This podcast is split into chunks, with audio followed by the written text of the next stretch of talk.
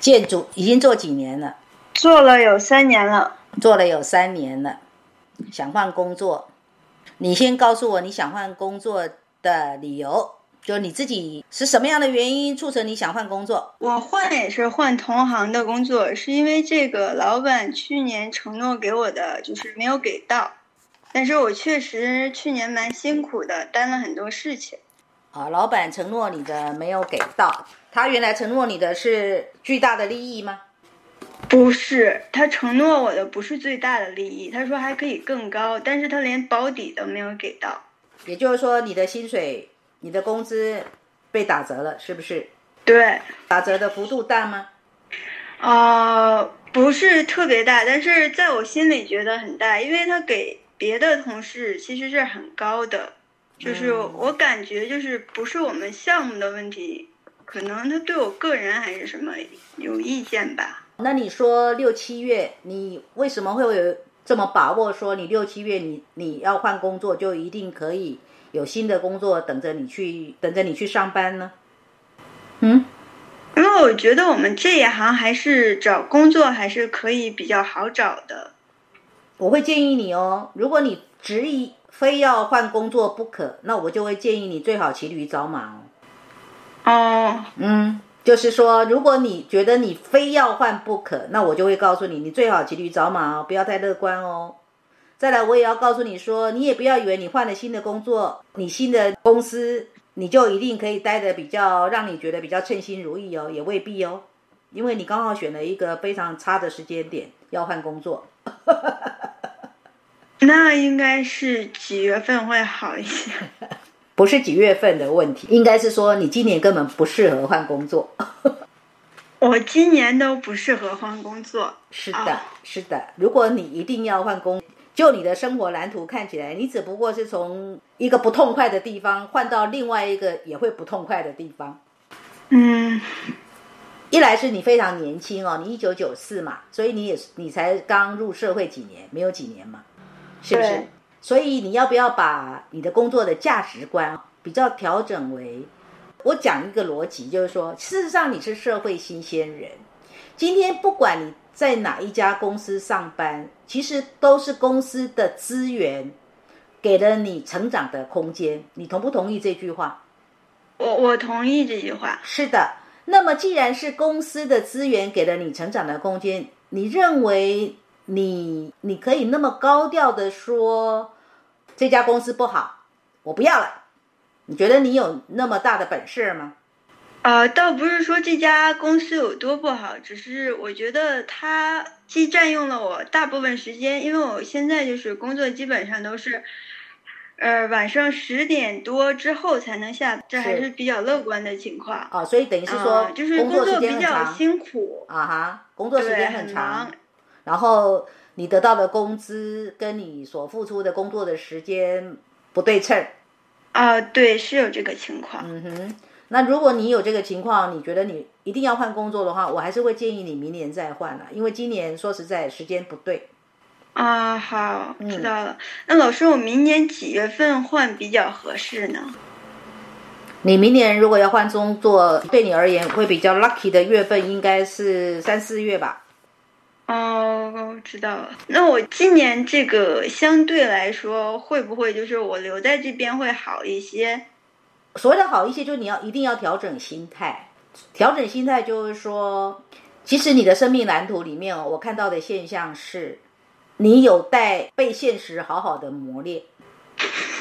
也就是我印象很深刻的是，对于你自己有一大堆的这个人格能力是落在坚贞者。你觉得很讨厌，对不对？就是你嘛。哦，我我只只是觉得很很很辛苦，很辛苦。那我要告诉你说，如果这个很辛苦，它就是你的人格特质的磨练跟淬炼，那你就要愿意跟这个很辛苦和平共处。如果你抗拒它，比如说你刚刚你提到一个，就是说你觉得你的老板对你不是很待见，那为什么他对你不待见呢？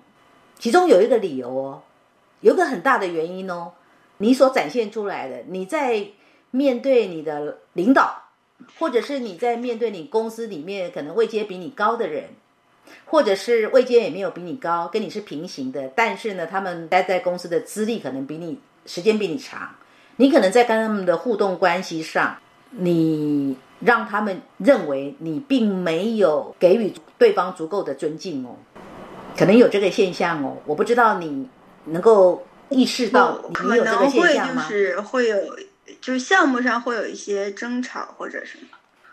我要告诉你的是说，你在工作上的共事关系，因为你自己性格的因素，所以你在共事关系，尤其是需要对于前辈，或者是对于位阶比你高的领导，不管是直接领导，或是所谓的相关部门，他不是你的直接，但是他是相关部门的，你在跟这些人的共事上、应对进退上，你可能要更愿意哦，更愿意，更展现出一个。相对来说是社会新鲜人应该有的社会奋际哦。如果你没有把这个社会奋际给做足、给做好，那我会跟你说，难怪你不被待见。有听懂我告诉你的吗？听懂了，老师。就是说，如果我是要提携你那个长辈，我就觉得这小孩不乖嘛，我不就不想提携他。公司可以用的人那么多，我为什么一定要重用他？而且哦，他要离职是很好，赶快走。你你了解吗？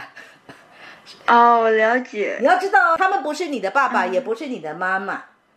就说在社会上是这样哈，就是你的同事也或你的领导，坦白讲，也不过就是因为叫做因缘际会，大家成为同事了嘛。那如果你在跟他们的应对进退过程当中，让他们认为你这个小孩，我之所以说你这个小孩，是因为你很年轻啊。那他们也许年纪年纪比你大一点，他们如果觉得说啊，你这个年轻人怎么这么的，怎么这么不懂礼貌呢？怎么这么不懂社会分际呢？说不定是他们巴不得你赶快走。哦，这个倒不会，因为我们项目组还挺缺人，老板应该会希望我留下来。哦，对，好，那如果说希望你留下来，那你既然留下来哈，就说你欢欢喜喜的留下来也是留你。臭的一张脸也是留，那你会选择哪一个？会让自己日子欢欢喜喜的留，那就对呀。你欢欢喜喜的留下来，然后留的留下来，然后到明年，明年三四月要换工作，那时候先把工作找好再换，懂吗？啊，好的。刚刚谈到你的性格的人格特质，你有意识到吗？你有意识到你自己有意识到你在跟他人的共事关系里面，事实上你相当权威吗？我所谓相当权威，就是说你不太会，你不太会愿意别人给你太多的指导，是吗？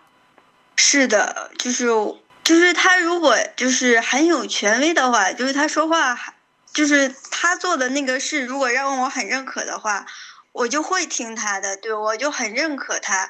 但是他有些行为，如果要是让我觉得，哎，这个人还不如我呢的话，我可能就不会去听他的。好，可是社会的残酷在于什么？社会的残酷在于，也许他的能力是不是你欣赏的，也不是你认可，然而他位阶比你高。对，那你能怎样？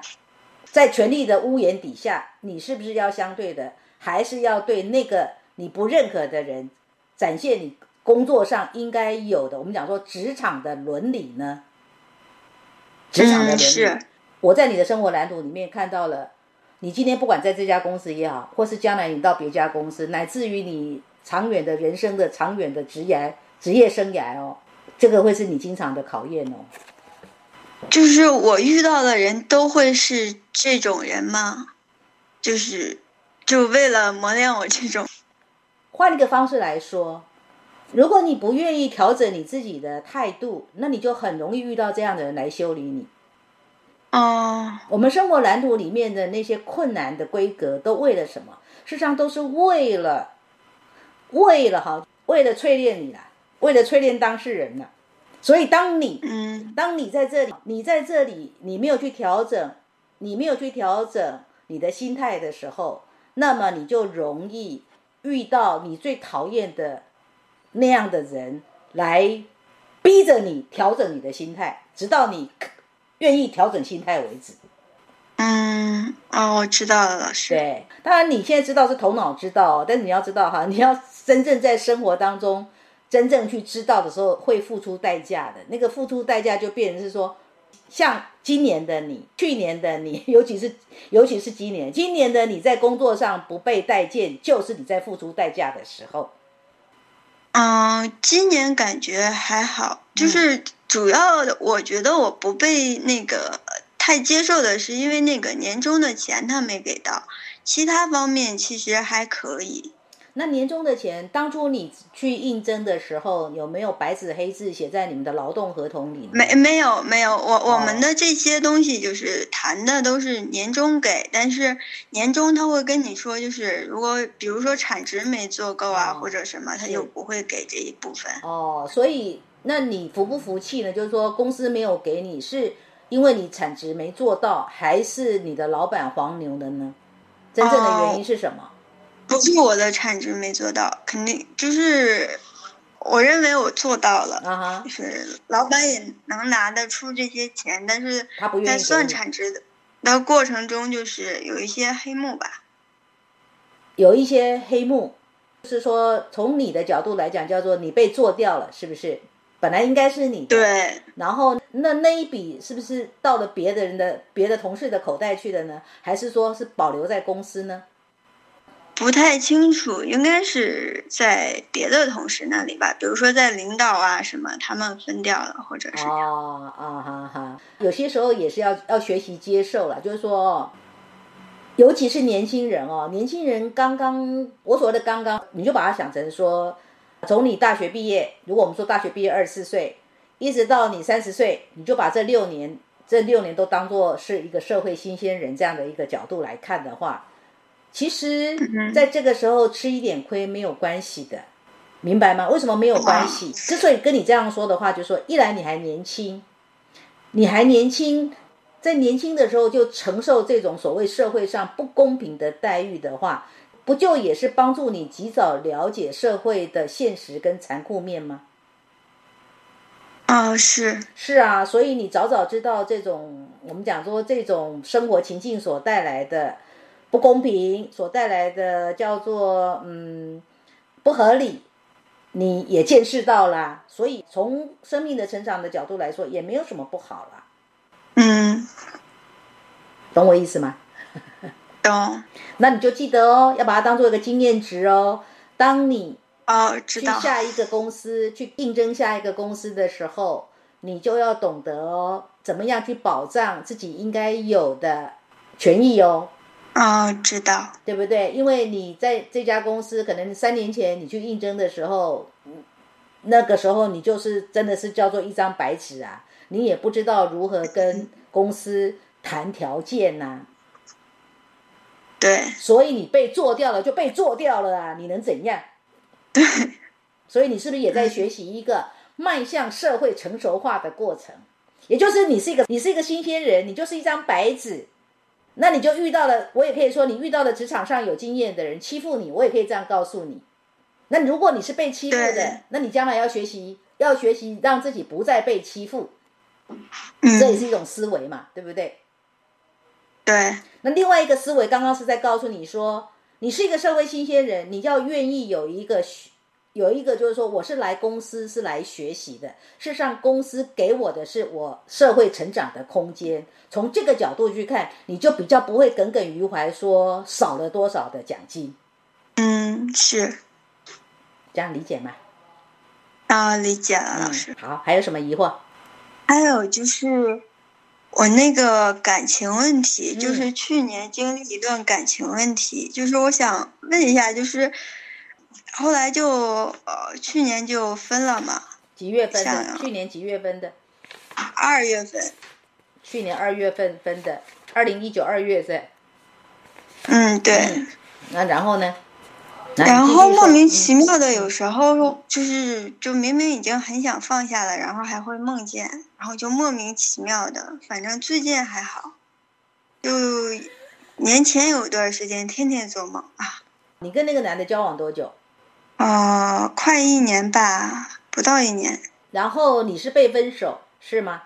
没有，你分手，你把对方给甩了是吗？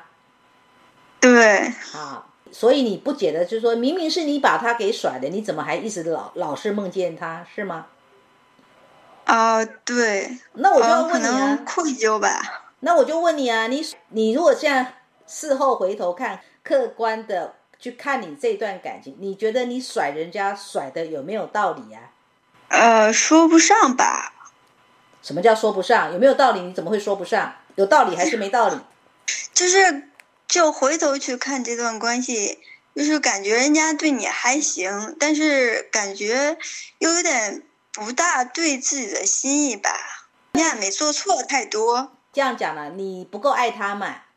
你觉得他条件不够好嘛？是吗？不不不不不不是，他满足不了我情绪上的需要。哦，他满足不了你情绪上的需要，所以你跟他交往一年之后，你就决定不要他了。结论是这样，对，可能那时候也有点冲动吧，然后就这样。好，那你又老是做梦梦见他，那请问你梦里面的情节大致上都是什么呢？哎，记记不太清。那请问在梦中的感觉是什么呢？是难过呢？不舍呢？懊恼呢？后悔呢？还是庆幸？后悔多一些吧，所以啦，我已经整理出来了。事实上，你跟人家交往一年，然后你跟他分手，他是被分手的，所以你有所谓的叫做罪疚感，就是想想有点不应该。啊，对，那就对了啊。再来，你有一个很荒谬的理由，对方为什么要满足你的情绪上的需要？我倒要问你。如果我是那个男的，我就要问你，那你有没有满足我情绪上的需要啊？哎，当初我不是这么想的，啊，就是我觉得他不爱我了，所以我才要跟他分手的。啊，你认为他不爱你了？是什么让你觉得他不爱你了？你刚刚不是说他不能满足你情绪上的需要吗？那你知道你情绪上的需要是什么吗？就是要经常见面啊什么的。嗯，那他没有办法跟你经常见面。对他没有办法，而且就是他有时间的话，他也不会就是出来跟你见面这种。好，所以你知不知道，你是一个比较在谈恋爱的时候，你是一个比较占有欲比较强的女人。啊，是。所以既然是这样，既然你很清楚的知道，要跟你谈恋爱的对象要跟你很紧密的，是一个很紧密的情人关系，这样才能够满足你情绪安全感的需要。那显然他不符合啊！那既然不符合，分了就分了啊，分了就分了啊。所以你在问我说，为什么你老是会做梦梦梦见他？你是要问我说，为什么你老是会梦见他？还是你是要问我说，这段感情分了可不可惜？你到底要问我哪一个？啊，分了可不可惜吧？啊，那分了可不可惜？要问你自己呀，怎么会来问我呢？是不是？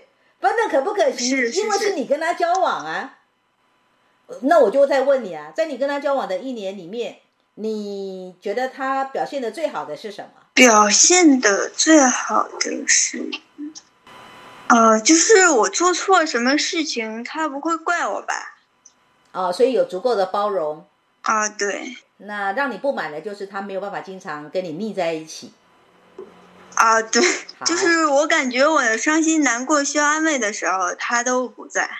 好，那既然这样，既然这么清楚的，你需要谈恋爱的对象是要经常陪着你，那显然这个男孩子啊，他没有办法做到，所以分了就分了，也没有什么好可惜的，明不明白？啊，明白。现在就算你跟他还在一起啊，我们说假设你们没有分手，你们继续在一起。可能你的烦恼还是一样啊，他没有办法经常陪你啊，你还是持续的有没有安全感啊？他就没有办法那么的把你放在每天要相处的人呢？哦，对，他觉得他工作更重要一些，但是我以后找的对象不也是，就是工作会重要一些吗？是啊，你是自由意志坚贞者啊，没错啊，所以啊，我想要不就。就不应该那什么嘛？哪一个？反正以后规格也这样。你是一九九四年生的，其实对于你来讲，从从你谈恋爱开始，一直到你步入婚姻，其实你都是在学习面对自己爱的需要，以及以及在提前感受自己跟一个人形成伴侣关系之后，当尤其是你把他当做你要准备要结婚的对象，你自己提前进入的所谓你对于婚姻人选的需要是什么？也就是这是两个不同的爱的学习，一个是个人情感之爱，一个是婚姻之爱。婚姻之爱跟个人的情感之爱它是不一样的，婚姻之爱更复杂，因为。在婚姻里面，就一个女人来说，她在婚姻里面要跟一个男人学习学习共享感情，是两个人共有的；金钱是两个人共有的；性是两个人共有的；房子是两个人共有的，都是共有的。然而，如果爱情是，那是你的爱情，你满足了你的爱情，满足了你的爱情，未必满足了你男人的爱情。这样你可以分得清楚吗？爱情是个人的，婚姻是共有的。就是因为跟老师学学习了之后，就觉得反正都已经是这个规格了，就本身东西就是包括情绪啊什么都是自己的需要，又不是人家的需要，人家也没有必要来满足你，然后就觉得对人家很愧疚。哦，是因为打开了对自我的这个认识跟觉察，然后所以有了愧疚感，是不是？你的根源是在这里，好，那我也就要跟你说，那你要懂得把这个愧疚感给释放掉啊。为什么？因为如果你活在愧疚感里，那你不是更难迎向一段新的健康的情感吗？过去就过去啦，是不是？人都会犯错啊，你也不可能不犯错啊。尤其你又这么年轻，你怎么可能不犯错？人如果不是在犯错当中，怎么会迈向成熟呢？尤其是你是一个情爱的坚贞者，你的欲望、你的欲望与行动也是坚贞者，你更要你更要透过岁月来磨练自己啊，磨练你自己如何跟男性相处啊，不是吗？啊，是是嘛，所以不要那么的歉疚好吗？啊，就是绝对不要要求自己在爱情里面是一个没不犯错的女性，不可能的，人都会犯错。理解吗？嗯，理解，就是很愧疚，就是因为自己的原因伤到了人家。因为当初提分手的人是你啊，所以你会觉得你伤害了他。可是你，我今天跟你讲，换另外一个角度讲，事实上，如果说他不适合，他不适合做你的情人，你没有跟他分手，然后 最终你还是不满意他，你跟他之间的关系也不过就是一年分手，或两年分手，或三年分手，请问有什么差别？哎呀，也也没啥差别。之前是觉得人人也能那什么的，然后就突然有一天就觉得忍忍忍不了了。我要跟你说的就是说啊，其实上你跟他分手，我说你不需要有罪疚感，是因为既然他不适合你，那显然的你也不适合他，所以分手之于那个男的来说，他等于才不会被你绊住，你没有去拖住他的青春啊。所以你又有什么好歉疚的呢？听懂了没？啊，听懂。啊，好，那我们谈到这里可以吗？好，谢谢老师。那你你这个音档，你愿意公开还是要删除？啊，公开吧，没关系。公开，好，谢谢。